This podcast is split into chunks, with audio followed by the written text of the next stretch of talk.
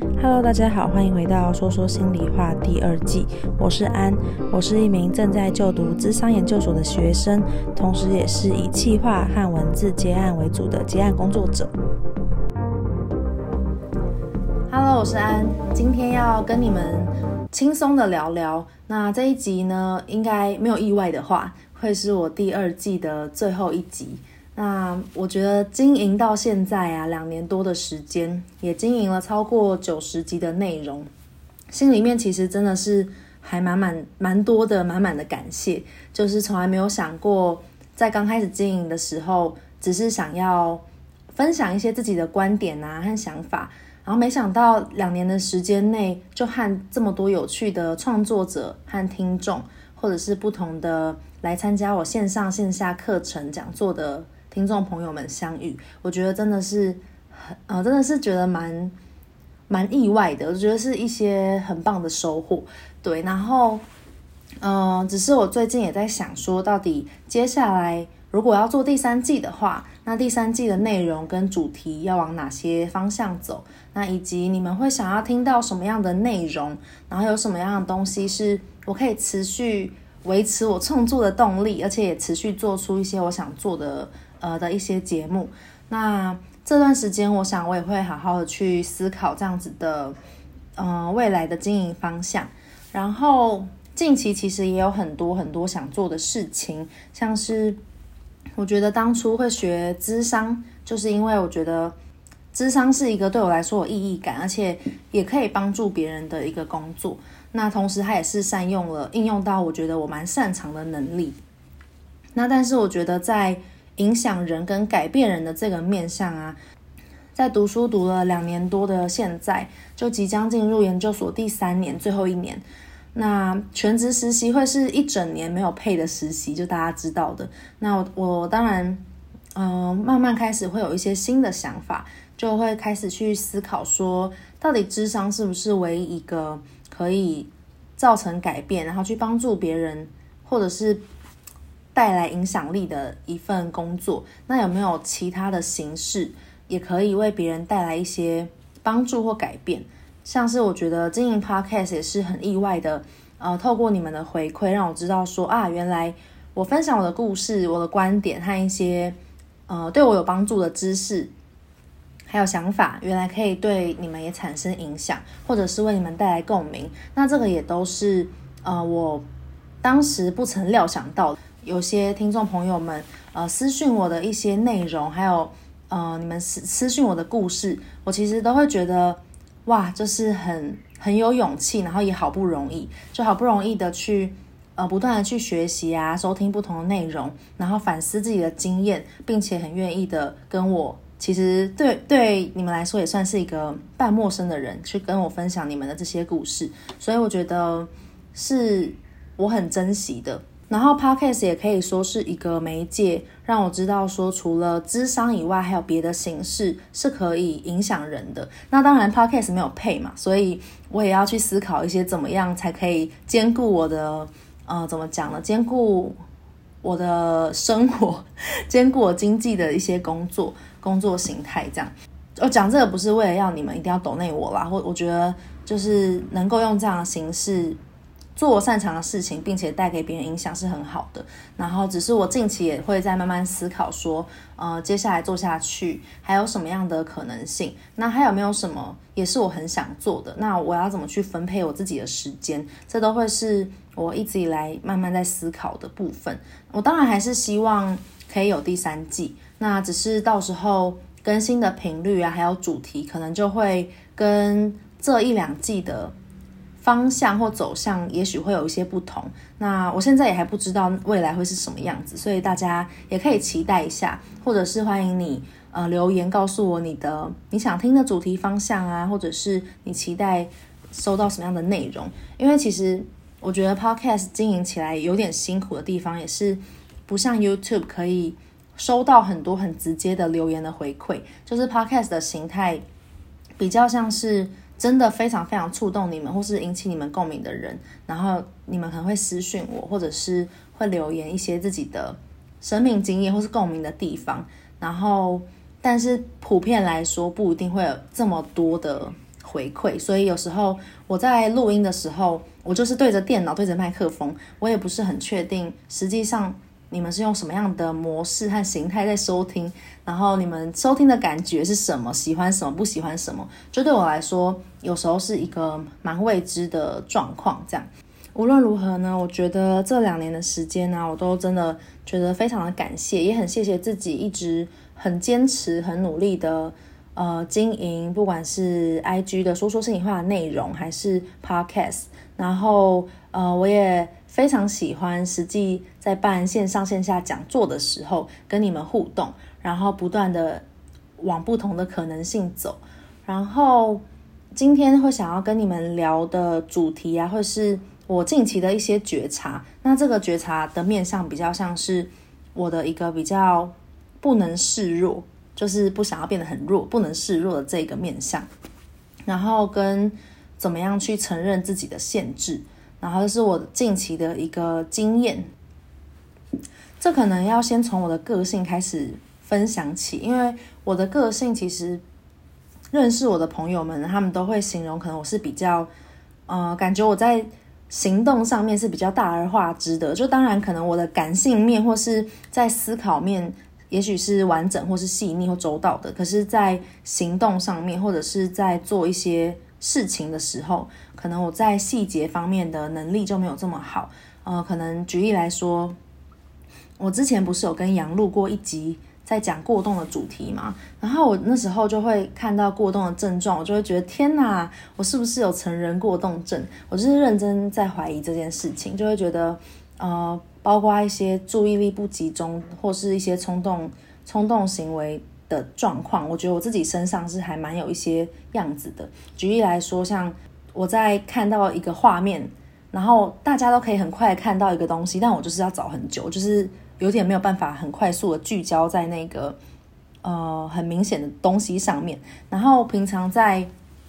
呃，放东西或是整理东西的时候，我有时候也会找不到东西，就想说，哎，奇怪，那个弄丢在哪里，跑去哪里了？这样。然后在当然在语速上面，平常讲话的时候也是比较快，思考会比较跳跃式的。然后呃，在在一些好像需要比较坐比较久的场合，我就会有时候可能就会觉得有一点坐太久会有点。躁动不安，我就会想要起身去去走走，或是去装个水啊，上个厕所啊，晃来晃去。嗯、我觉得在听的你们，如果觉得诶，这听起来很正常啊，就是好像也没有说我好像也会这样，那我觉得也是一个很好的机会，让大家去思考关于像过动这件事情。因为像过动，在成人的过动症来说，它本来就是一个不太容易被诊断出来的。的一个状况，然后他其实也不一定要去吃药，他只是嗯一个帮助你去理解你可能有过动的倾向或是特质，然后你可能会有这些行为，帮助你去理解说你可能会跟别人不一样，并不是因为你比较没耐心，或者是因为你嗯不用心，而是因为可能你的脑袋的结构跟别人不一样，或是你的人格特质面有一些很跟。大众期待很不一样的地方，我觉得其实有时候用精神疾病的这个尺度是可以帮助我们去理解自己，而不是一定要呃跟大家说啊，我就是得这个疾病，我就是呃要用药或什么的，就是它不是一个很标签的东西。总之，呃，我自己在测过动的量表的时候，在某一些分数上又很高，所以当然我还没有实际的去做诊断，我到底是不是过动症。但我觉得，即便我是。那可能也对我自己的看法也不会造成多大的困扰，我可能就会知道说啊，我就是我，然后，嗯、呃，我也不是经过诊断之后从此变成一个过动症的人，就是我过动，我有过动被诊断出来之前，我本来就已经有过动，就是我我认识的我不会因为呃我有没有被诊断出某个疾病而改变，但是我对我自己理解的方式就可以多一种，那。呃，说到这个，其实只是因为，呃，我自己常常在以前在生活中也很容易有一些被误解的经验。那这可能也常常是，不管是不是过动，或者是嗯、你跟别人比较不一样的时候，也许在小时候从小成长到大的环境里面，你都可能会被别人呃误解。小时候可能我就是一个比较比较静不下来的人，然后我也是话很多啊，然后很喜欢呃户外活动跑跑跳跳啊这样。然后上课的时候，我印象蛮深，就是我记得我那时候上课是。我我觉得我自己在专心上课，然后但我不知道为什么，呃，那时候老师就会说，哎、安，你根本就没有，他可能就是说，某某某某，就叫我的名字，你根本就没有在专心，你的魂都飘到哪里去了？然后我当时就觉得超困惑，我想说，我不是很认真的在上课吗？然后你讲到哪边，我觉得我都可以讲出来，为什么？为什么你要觉得我没有在认真？就是好像这个状态。明明应该是自己知道状态，可是却被别人定义了。就是你 明明不是，但你却被别人附加这样子的的一个状态，而且还被强加在身上。就是你就是这样，你就是不认真，就是不专心，就是不努力等等的，就是好多的框架就直接框上来了。而那时候的我没有办法帮自己辩解，或者是即便辩解了，也没有办法被正确的理解。可能他们就会觉得你还狡辩，或是你还顶嘴。所以在那个经验中，它就是一个很初始的被误解的经验，但是慢慢随着长大的过程中，还有发生一些更多的相似的经验。我最近想到的是小时候，曾经应该是小三、小四的时候吧，然后，呃，我那时候在写那个里面的那个内，呃，内内外内外的那个内，然后那个字啊。就是在可能写周记的时候被老师圈起来，就是说写错，然后我就不知道我写错哪里，所以我那时候放学好像留下来订正了，我觉得应该有十几二十次，然后当时就是心里面很急，觉得哦，我我要赶快回家，或者是我要赶快结束，或者我赶快把它弄好，可是一直没有办法做好，因为我就修正了很多次，老师就是没有办法回馈我我错在哪里，他就他就直接一言不发退件。就是摇头，或者是就是叫我再回去，然后我就当下感觉应该是蛮无助的吧，就会觉得我看着我看着那个字上面写的，但不知道为什么还是错。然后最后最后你们猜是怎样？就是其实我是把那个内内不是有一个里面不是一个入吗？然后我把内那个字里面的入写成人，就是我把入写成人，但它其实因为它在。框框里面的交界，所以其实看起来不是那么明显。总之，我觉得我就是找了大概半个多小时，小时候的我都没有办法找到那个字到底错在哪里，或是我自己错在哪里。然后那一种，嗯，很孤孤军奋战，然后又没有人帮助的状态，后来留在我的心里面的印象还蛮深的，就是就是有一种求助无门的感觉，就即便。在急，然后即便希望可以获得解答，希望解决，可是怎么样都没有办法的这一种情绪，可能从那个时候就留在身上，慢慢慢慢伴随着长大的过程。其实心理学有一个名词叫做习得无助感，习得是学习的习，习得我们学习到无助的感觉。那这个例子啊，就是想到的是，嗯，像是猴子吧，猴子被关在。有放电的笼子里面，然后他们放电，他们在做实验，就是猴子只要试图从笼子挣脱，他们就会放电。他当猴子被电了一次、两次、三次之后，他们把那个放电机制取消，但猴子们就是再也不会触碰笼子了。就是他们就是习得无助，他们就觉得我不想再逃脱，反正我逃脱了只会被电到。所以有时候好像当我们做一件事情，然后我们也很努力，努力了好几次。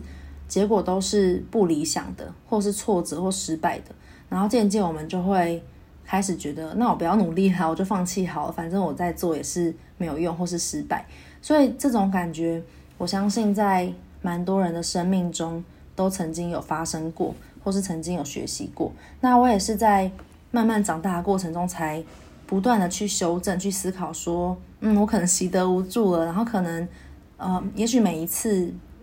长大时候的被推荐，可能就不会像是小学老师那样子的一言不发推荐，可能会是你做一件事情没有达到，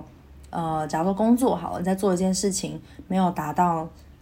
理想的状态，然后但是你还是可以修正，当然还是可能再修正，再不理想，再修正，再不理想。可是每一次也许都会有前进，或是可以慢慢看到，嗯，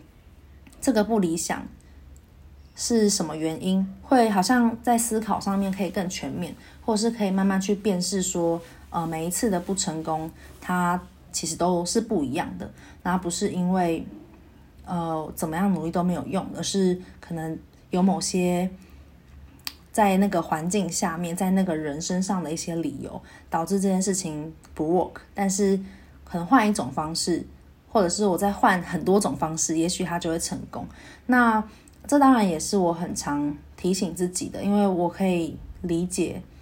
很多时候，嗯，我只要一一一一没有办法达到我自己设的标准，然后试几次，我就很容易觉得很挫折，然后觉得啊，算了，我是不是不适合，或者是我是不是没有办法做到。就会很容易有这样子的 OS 出现，然后，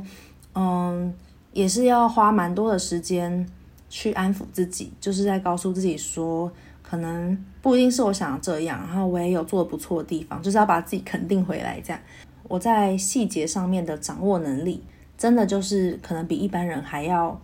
再差很多。虽然说，嗯，我觉得可能很多人会讲说，细节它就是一种。大家都不喜欢，可是你只要努力做，你就可以把它做好。这听起来很有道理，对不对？就是我相信你们在长大的时候也一定被很多人这样讲过。就是我们有时候都会粗心的时候，然后粗心的时候，别人就会觉得你只要努力就可以把它做好。但有没有可能细节本身它就是一个能力值，而每个人在细节的能力值上，它就是有个别的差异。我觉得我相信是有的，就像是智力好了。就聪明的人跟不聪明的人，大家就可以理解，那是一种能力上的差异。可是，在细节上，好像大家就没有办法理解。有些人在细节，或是在找东西，或是在核对这件事情上，他的那个能力就是比较弱，他就是有限制的。然后，在这件事情上，大家的的理解就会是。每个人都不喜欢，所以这都是靠努力，这是只有努力的因素，而没有存在个别的能力差异。所以我觉得也因为这样子说，我小时候到现在都蛮常被误解，尤其是当我在其他方面的能力还不错的时候，他们可能就会觉得你又不是做不到，你做一些事情你都可以做得很好啊。那所以细节你只要用用心就好了。然后也因为这样，常常会被质疑我在做一件事情上面不用心。然后，嗯、呃，我觉得这这个误解对我来说也会也会造成我蛮多困扰的，因为在我的世界里面，就是我可能已经很尽力，或是我已经很努力了，可是因为别人觉得我不用心，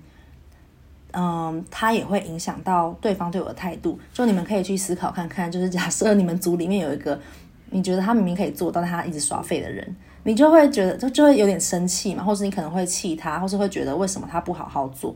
就是我们我们的文化也是一个很强强调努力的文化，所以我们就受不了别人耍废。可是有没有可能那个人有可能他有他自己的困难，或者是他在他的世界里面还要努力，但他在某些事情上是做不好的？我觉得好像这种呃不同的理解就会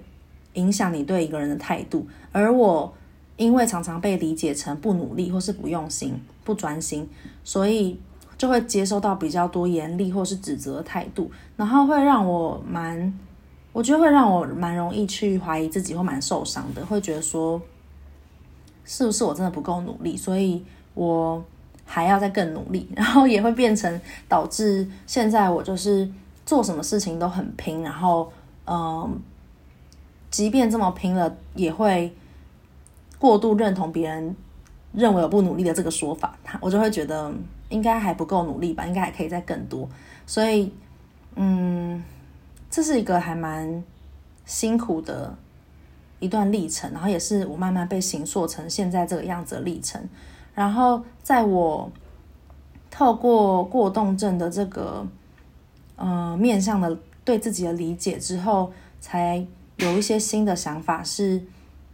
原来我可能对细节是真的比别人还要不擅长的，然后但是因为我又不是一个很喜欢示弱的人，我就会不想要承认自己在某些事情上不擅长，所以我可能就宁可觉得说是我不想，而不是不擅长。我觉得不知道你们会不会有这样子的经验，就是因为太不想要，嗯，太想要去，可能在我觉得在如果是性别来说的话，蛮多男生都会这样，因为男生被要求被社会大众期待坚强嘛，所以可能也许在成长过程中没有办没有那么有办法去示弱，或者是表现自己没有那么擅长的面相。然后我也是，我可能就会觉得。比起我不会做，我宁可是我不要做，所以我就我就有点认知扭曲，我就想说，哦，那可能是我真的不喜欢细节，然后我可能真的没有，嗯，没有想做。我觉得当然也是啊，就是如果我做不好，然后我也没有想做，这听起来也很合理。但是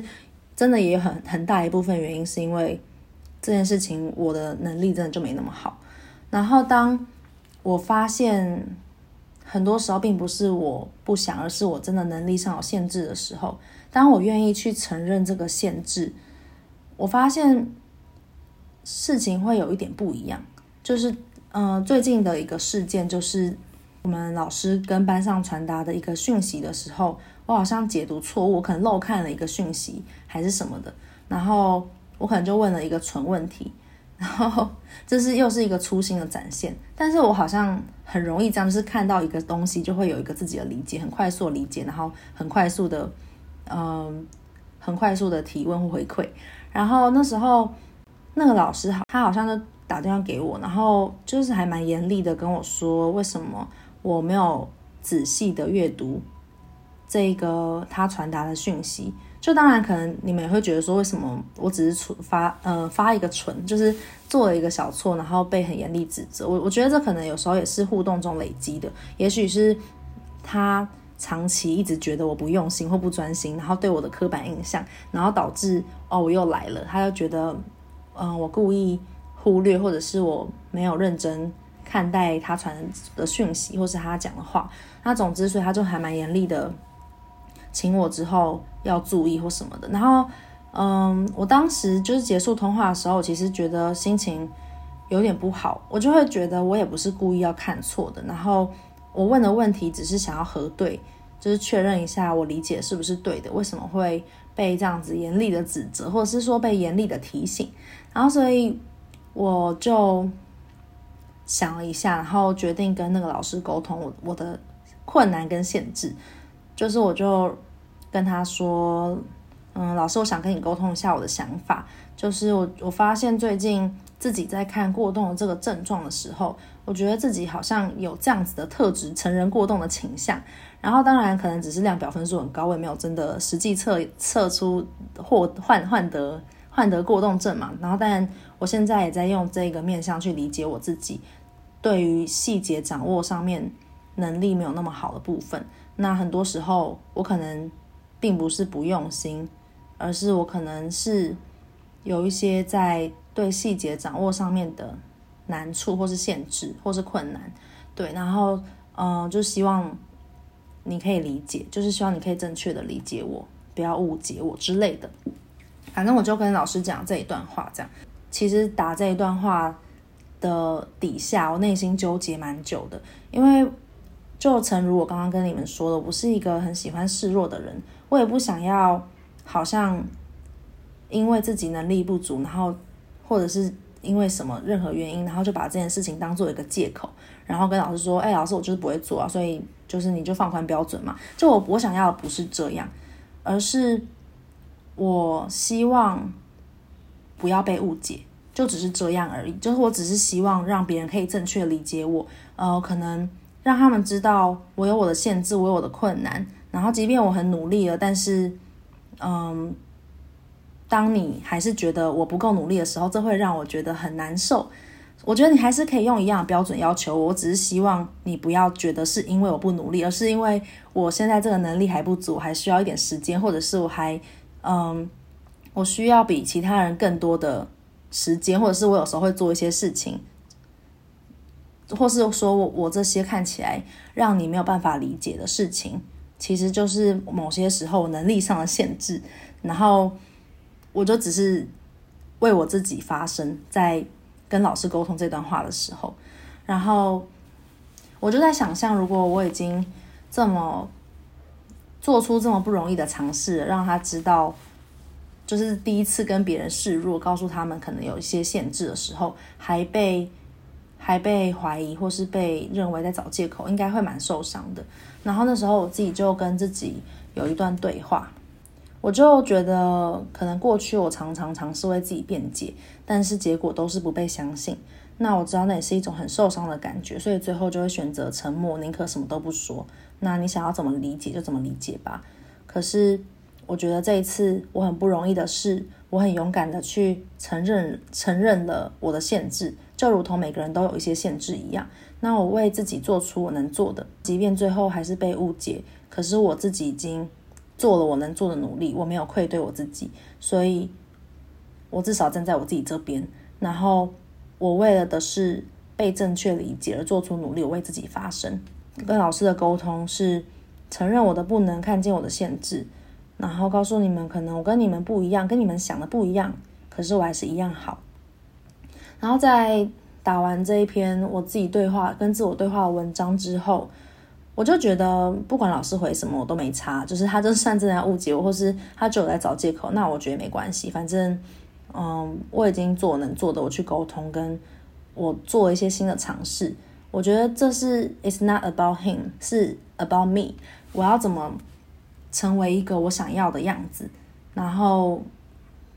最重要的还是我自己嘛，就是别人怎么对待我，并不会影响我自己。就当我今天可以很坚定的时候，就是别人的话其实并不会那么轻易的动摇我，反而是。当如果我自己都觉得我是在找借口，或是我自己都不相信，嗯，我这样子做的动机是什么，我都搞不清楚的时候，我反而是最容易被别人动摇的。所以，反正当我找回，嗯，我的核心，或是找回我的那个坚定之后，嗯，我就觉得我真的没有在，就是真的不会再 care 其他人怎么想。然后，最后老师的回复也让我还蛮感动，他就是。蛮理解的，他就是说真的假，他之前不知道，然后所以那就看看，那我们就一起努力看看可以怎么办，这样。我觉得那也是一个蛮不一样的经验吧，就是我承认了，嗯、我的限制，然后做了一个新的尝试，然后也被其他人回应了，然后这是非常，我觉得是非常非常非常疗愈的一件事情。那当然，嗯，我分享这个经验并不是告诉你们，嗯，啊，我们就。呃，想清楚，然后都告诉别人或什么的。我觉得有没有准备好，有没有在那个状态，也会很有关系。就是如果当没有准备好，被别人抨击，或是被别人不信任，